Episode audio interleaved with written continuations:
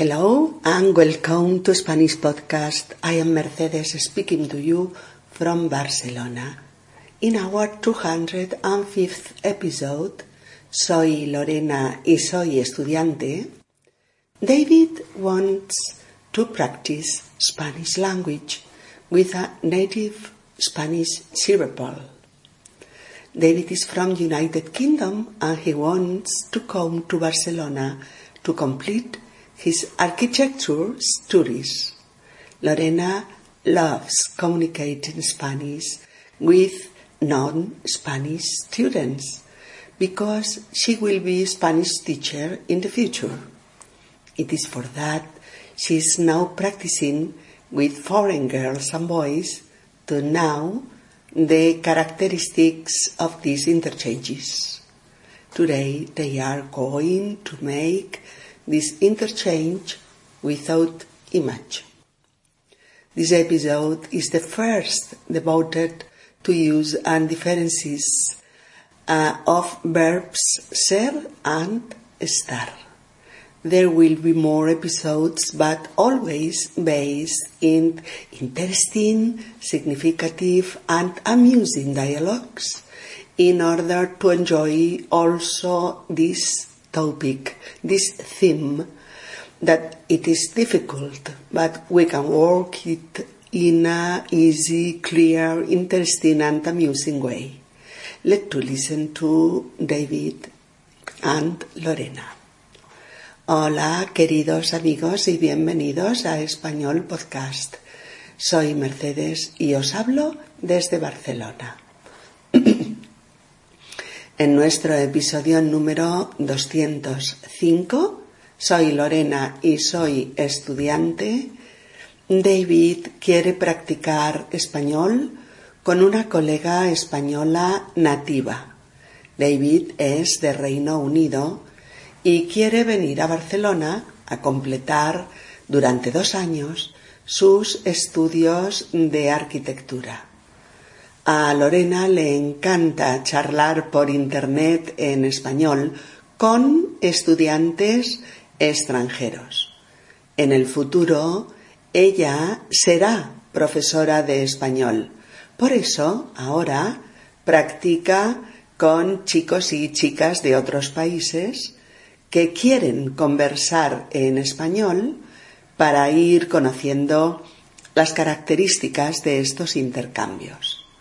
No obstante, este primer día no tienen todavía imagen, no pueden verse. Este es el primer episodio dedicado al uso eh, y diferencias de los verbos ser y estar. Habrá varios episodios, pero siempre basados en diálogos significativos, interesantes y entretenidos, para que disfrutéis también de este tema que, aunque difícil, podemos trabajarlo de una manera clara, interesante y divertida. Escuchémosles. Hola Lorena, soy David. Mucho gusto. Hola David, soy Lorena. Encantada de conocerte. Bueno, em, ya sabes, mi nombre es David, soy de Reino Unido, de Londres concretamente, y quiero practicar español para mejorar y progresar más rápido. Yo soy española, soy de Barcelona concretamente y estoy contenta de poder charlar contigo y ayudarte un poquito con tu español. Mm, te diré algo más sobre mí. Soy el típico inglés un poco serio, pero solo al principio. Soy alto, soy rubio y mis amigas dicen que soy atractivo. es broma. Bueno, vamos allá. Me describo yo también. Yo no soy la típica española de pelo negro y ojos oscuros. Soy alta, soy castaña y de ojos claros. No soy ni guapa ni fea, pero también mis amigos dicen que soy muy resultona.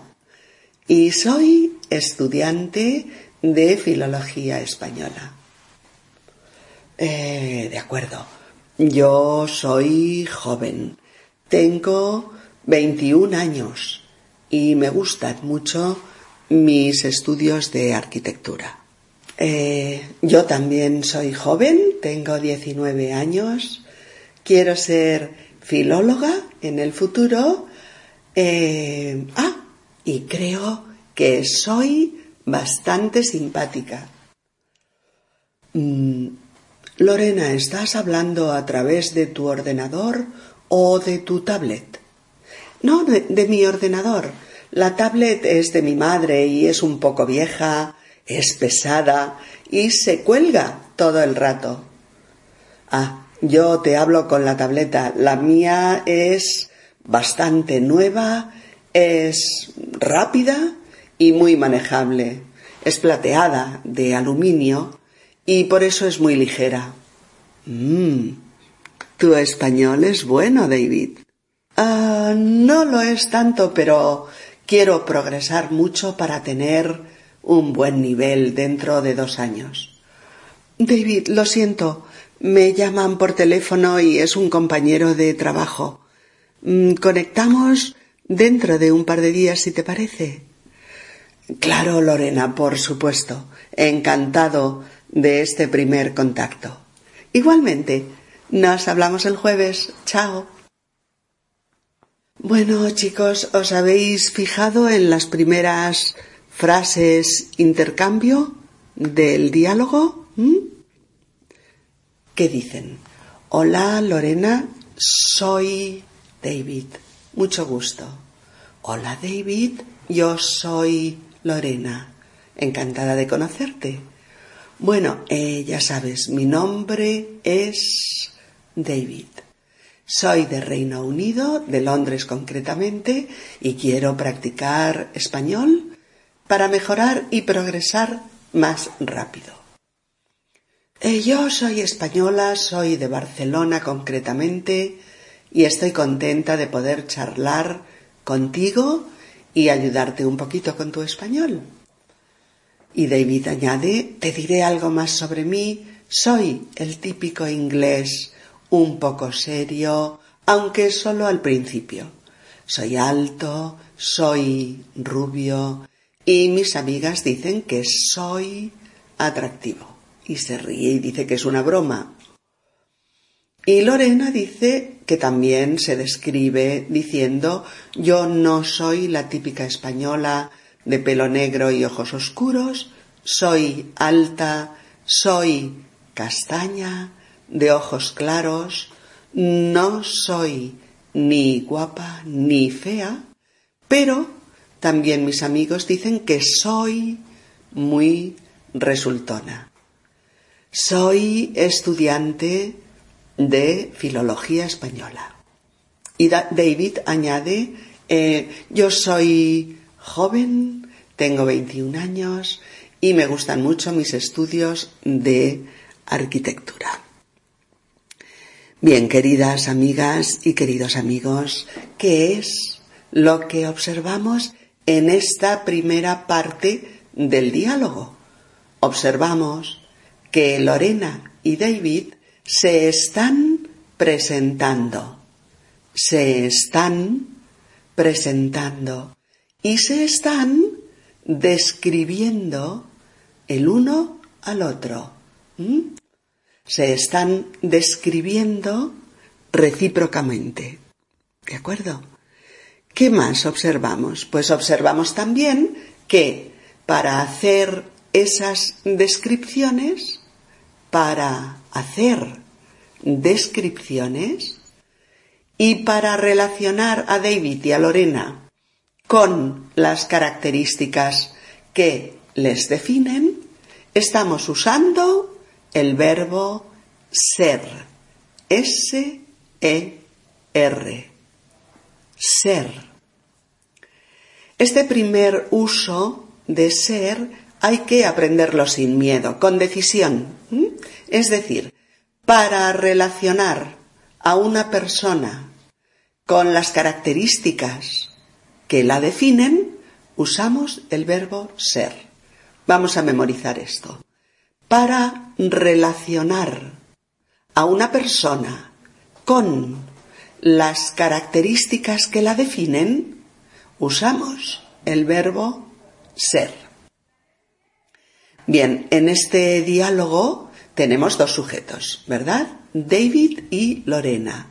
A cada uno lo identifican y lo definen una serie de características que los hacen únicos y que los diferencian del resto de personas.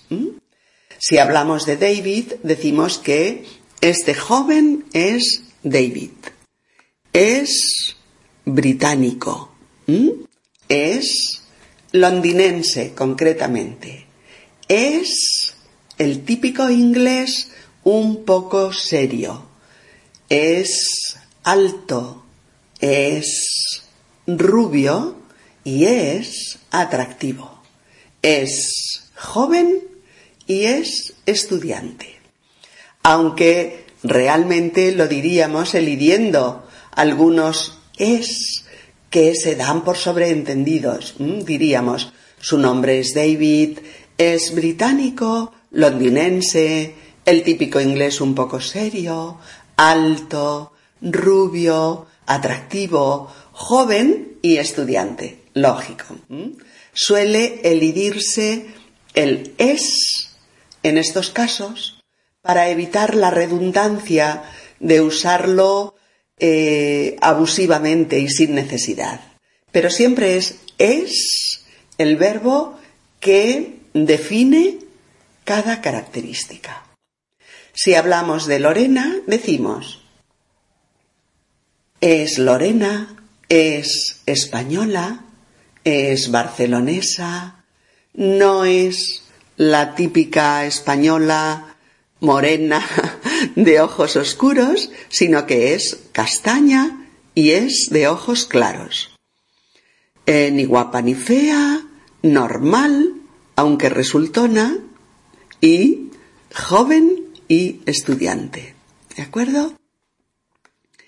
Eh, cada uno de nuestros dos amigos están relacionados con las características que los definen.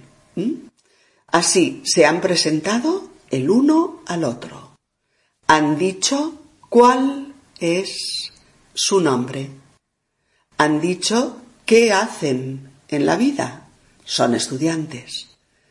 Han dicho de dónde son, de dónde proceden. Eh, han descrito sus rasgos físicos, si son altos o bajos, si son morenos o rubios, si son gordos o delgados, si son guapos o normales, o de qué color son sus ojos. Y han descrito también algunos de sus rasgos de carácter o de personalidad. Y para todo ello han usado siempre el verbo ser. El verbo ser significa existir o tener lugar, pero lo usamos sobre todo para hablar de las características básicas de alguien o de algo. Las características mm, básicas que describen y definen a una persona o a una cosa. ¿De acuerdo? Las características básicas que describen y definen a una persona o a una cosa. Usamos el verbo ser entonces para hablar de la esencia permanente de algo o de alguien. Fijaos porque hay que retener esto en la memoria porque esta primera aproximación a las funciones del verbo ser nos va a ayudar mucho a usarlo bien. El verbo ser define las cualidades de la persona o de la cosa, pero cualidades intemporales, ¿de acuerdo? Cualidades intemporales, permanentes, duraderas, ¿de acuerdo? Cualidades siempre presentes que no dependen mm, ni de las circunstancias ni de la situación. Este párrafo tenéis que, que entenderlo y retenerlo bien porque os ayudará mucho a usar correctamente el verbo ser. El verbo ser define las cualidades de la persona o de la cosa. Cualidades intemporales, permanentes, duraderas. Cualidades siempre presentes que no dependen ni de las circunstancias ni de la situación.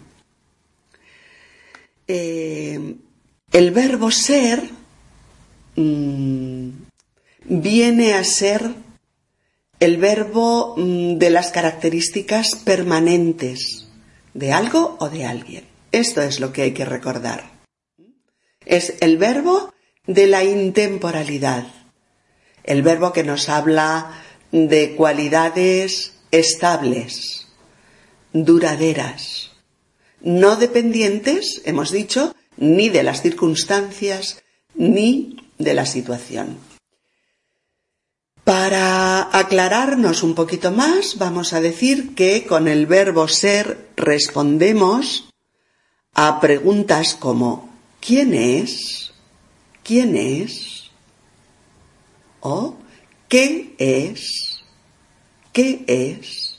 o ¿cómo es? ¿cómo es? ¿O? ¿De dónde es? ¿De dónde es? ¿O? ¿Cómo es físicamente? ¿Cómo es físicamente? También podemos preguntarlo así. ¿Cuáles son sus rasgos físicos? ¿Cuáles son sus rasgos físicos? ¿O ¿Cómo es emocionalmente o psicológicamente? ¿Cómo es psicológicamente? Que también podemos preguntarlo así. ¿Cuáles son sus rasgos de carácter? ¿Cuáles son sus rasgos de carácter? ¿O cuál es su nombre? A ver, otro par de ejemplos. Yo puedo decir, hola, soy Mercedes, no soy un coche alemán, Mercedes-Benz. soy una mujer española y mi nombre es muy bonito. Mi nombre es Mercedes. Soy una mujer madura, ni muy joven, ni muy mayor. Soy extrovertida, Creo que soy simpática, generalmente soy tranquila y comprensiva, aunque no lo soy con las injusticias. Soy risueña y soy optimista. Soy psicóloga y profesora de español. Soy castaña y de ojos color miel. Ah, y soy podcaster. O, otro ejemplo, puedo decir, mi abuelo es muy mayor, su nombre es Álvaro, es de Andalucía, de Granada concretamente, es un hombre valiente, simpático y tranquilo. La casa de mi abuelo es grande, alegre de dos pisos y es muy luminosa. Es la casa más bonita que he visto y está llena de recuerdos. Mi abuelo es arquitecto, aunque ahora está retirado. Mi abuelo es alto, guapo, moreno y delgado. Y es un hombre muy especial. Para mí es único. Veis que David y Lorena no se ven porque tienen la cuestión de la imagen de su Skype estropeada. Y por eso David pregunta, ¿Estás hablando a través de tu ordenador o de tu tablet? Y Lorena le dice, de mi ordenador. La tablet es de mi madre, es un poco vieja, es pesada y se cuelga todo el rato. Y David le dice, ah, yo te hablo con la tableta, la mía es bastante nueva, es rápida y es muy manejable. Es plateada, mm, es de aluminio y por ello es muy ligera. Y Lorena le dice, mmm, tu español es bueno. David contesta, no lo es tanto, pero quiero progresar mucho para tener un buen nivel dentro de dos años.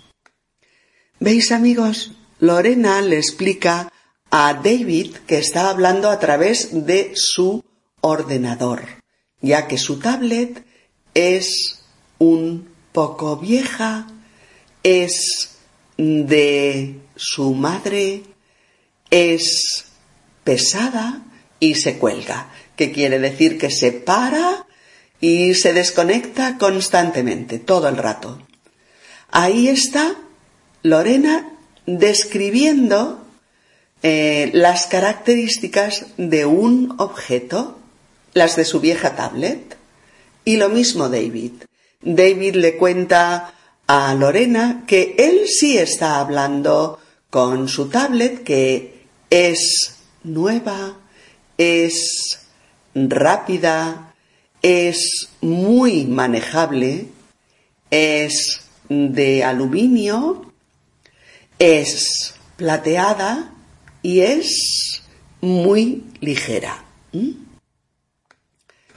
Eh, Lorena eh, se da cuenta de que David se defiende muy bien en español y por eso le dice un piropo. Le dice, mmm, tu español es bueno. Porque Lorena, ¿qué hace? Define el español de David mediante una característica muy clara. Es bueno. Aunque David, que es muy perfeccionista, le dice eh, no lo es tanto. no lo es tanto. O sea, mi español no es tan bueno, pero quiero progresar mucho para tener un buen nivel dentro de dos años. Bien, en relación a esas características de los objetos, eh, vamos a poner unos cuantos ejemplos más cuando definimos la materia de la que está hecho un objeto, ya que tendréis que recordar que siempre necesita de la preposición de, es decir, algo es de tal o tal materia. Por ejemplo, eh, mi anillo es de oro. Mi tableta es de aluminio. La taza es de loza. El mueble es de madera. Los pendientes son de plata. El cazo es de acero inoxidable. El vaso es de vidrio. La blusa es de algodón. La camisa es de poliéster. Estas servilletas son de papel. El bolígrafo es de titanio. Las gafas son de fibra de carbono. La rueda es de goma. La bolsa es de plástico. La sartén es de teflón. El traje de buzo es de neopreno. La tetera es de porcelana. El vestido de ballet es de tul. El televisor es de plasma. El pastel es de chocolate. El zumo es de naranja. Los pantalones son de pana. El colchón es de espuma. El anorak es de pluma. El suelo es de parquet. La caja es de cartón. La copa es de vidrio. La chaqueta es de piel. El jersey es de lana. Las croquetas son de jamón. El pañuelo de cuello es de seda. El anillo es de oro y brillantes. La casa es de ladrillos y cemento. Estos caramelos son de miel y limón. La libreta es de papel. El collar es de perlas. El cinturón es de piel. Los chorizos son de carne de cerdo. El batido es de helado y fruta. O el bolígrafo es de plástico. ¿De acuerdo? También vamos a recordar que usamos ser más de, ser más de, cuando nombramos el lugar geográfico de procedencia de alguien, sea el país o la ciudad de la que procede. Es el segundo caso de esta misma estructura de es de tal o tal lugar. Ejemplos. Luis es de España, es español.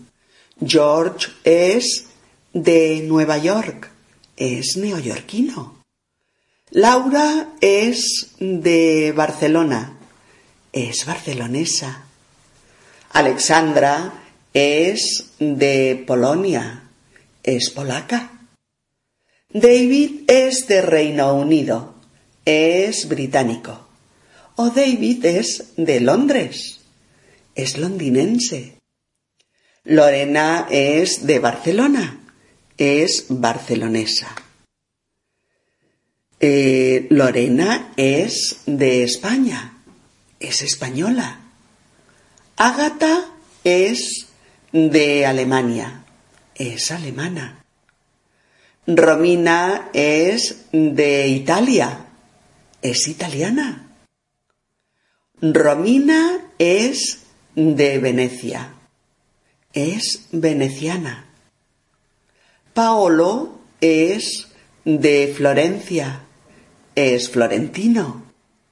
Gastón es de Francia, es francés. Brigitte es de Suecia, es sueca. Pedro es de México, es mexicano. Guadalupe es de Oaxaca. María es de Costa Rica, es costarricense. Pepe es de Sevilla. Es sevillano. Paco es de España. Es español. O Paco es de Madrid. ¿Es madrileño? Soledad es de Córdoba. Es cordobesa. Nuria es de Valencia. Es valenciana. Pedro es de Rusia. Es ruso. ¿De acuerdo? Y en tercer lugar, tendremos que recordar también que usamos ser más de, ser más de, cuando indicamos posesión eh, o pertenencia, como en estas frases. La tablet es de mi madre. La casa es de los padres de María. El ascensor no es de uso privado, es de toda la comunidad. Ya sé que el jersey me está grande, es que es de mi hermano. El coche no es mío, es de mi padre. ¿De quién es la bicicleta que hay en el portal? De Marta. Este libro no es mío, es de la biblioteca. El mal olor es del váter, está estropeado. El ruido es de la calle. Hay obras. El móvil nuevo es de Juan. No, no son mías esas entradas de cine, son de Verónica. No, no son iguales. El gorro azul es mío y el verde es de mi hermana. O finalmente, ¿de quién es este café? ¿De nadie? Pues me lo tomo yo. Bueno, yo creo que van quedando claras así las ideas que yo quería incluir en este primer episodio sobre ser y estar eh, porque es un tema sobre el que haremos varios, pero la idea es que podáis entender su uso sin dificultad. Por eso vamos a hacerlos todos con diálogos entretenidos, eh, que os motiven, que podáis recordarlos bien y sobre todo que os aclaren las dudas que siempre tenéis a la hora de elegir ¿Qué verbo usar? ¿Ser o estar? Bien, recapitulemos un poquito para resaltar las ideas que tenéis que aprender, asimilar y recordar de este episodio. 1. Usamos el verbo ser en presentaciones. ¿De acuerdo? Para decir nuestro nombre, nuestra ocupación o profesión, de dónde somos, etc. 2 usamos el verbo ser para describir las características físicas que definen a alguien, que lo identifican y que son duraderas y permanentes. Características eh, estables, propias y únicas que te diferencian de los demás. ¿De acuerdo? Eh, tres. El verbo ser se usa para describir las características psicológicas, emocionales o de carácter que definen a alguien y que le son propias. Características permanentes que definen su carácter, su personalidad. 4.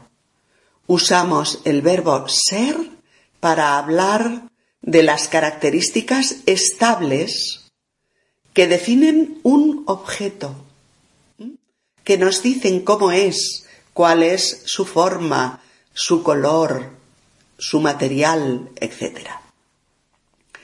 5. El verbo ser se identifica con el verbo de la intemporalidad y con el verbo que define eh, las características permanentes de algo o de alguien. Y esas características no dependen de la situación o de las circunstancias. 6. El verbo ser responde a las preguntas ¿quién es? ¿Qué es? ¿Cómo es? ¿De dónde es? ¿Cuáles son sus rasgos físicos? ¿O cuáles son sus rasgos de carácter? 7. Esta definición de características hace que tengáis que usar el verbo ser con sustantivos, adjetivos y preposiciones. 8. El verbo, el verbo ser puede usarse también con infinitivos para definir propósitos, usos, funciones, etc. ¿De acuerdo? Y 9 cuando definimos la procedencia de algo o de alguien, o cuando definimos el material del que está hecho algo, y cuando explicamos la pertenencia o posesión de algo, usamos ser más de.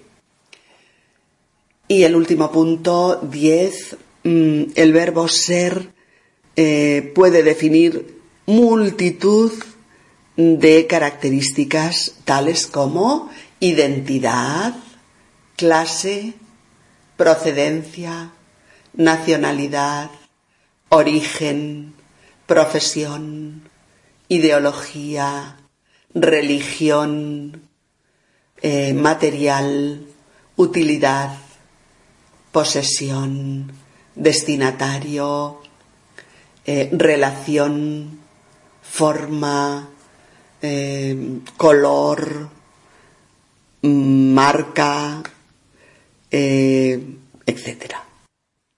Bien, queridas amigas y queridos amigos, repasad varias veces este episodio hasta que os queden muy claros sus contenidos, ya que iremos añadiendo material sobre ser y estar en sucesivos episodios. Y el tema es largo y complejo, aunque procuraremos hacerlo entretenido y lo más fácil posible. Bueno, buenos deseos y besos para todos. Hasta pronto.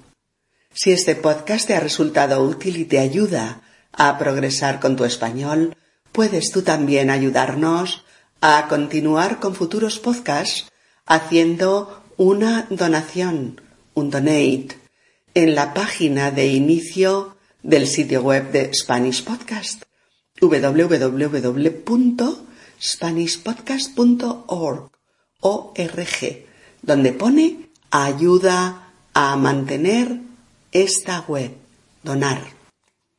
Please help support my ongoing podcasts by making a donation.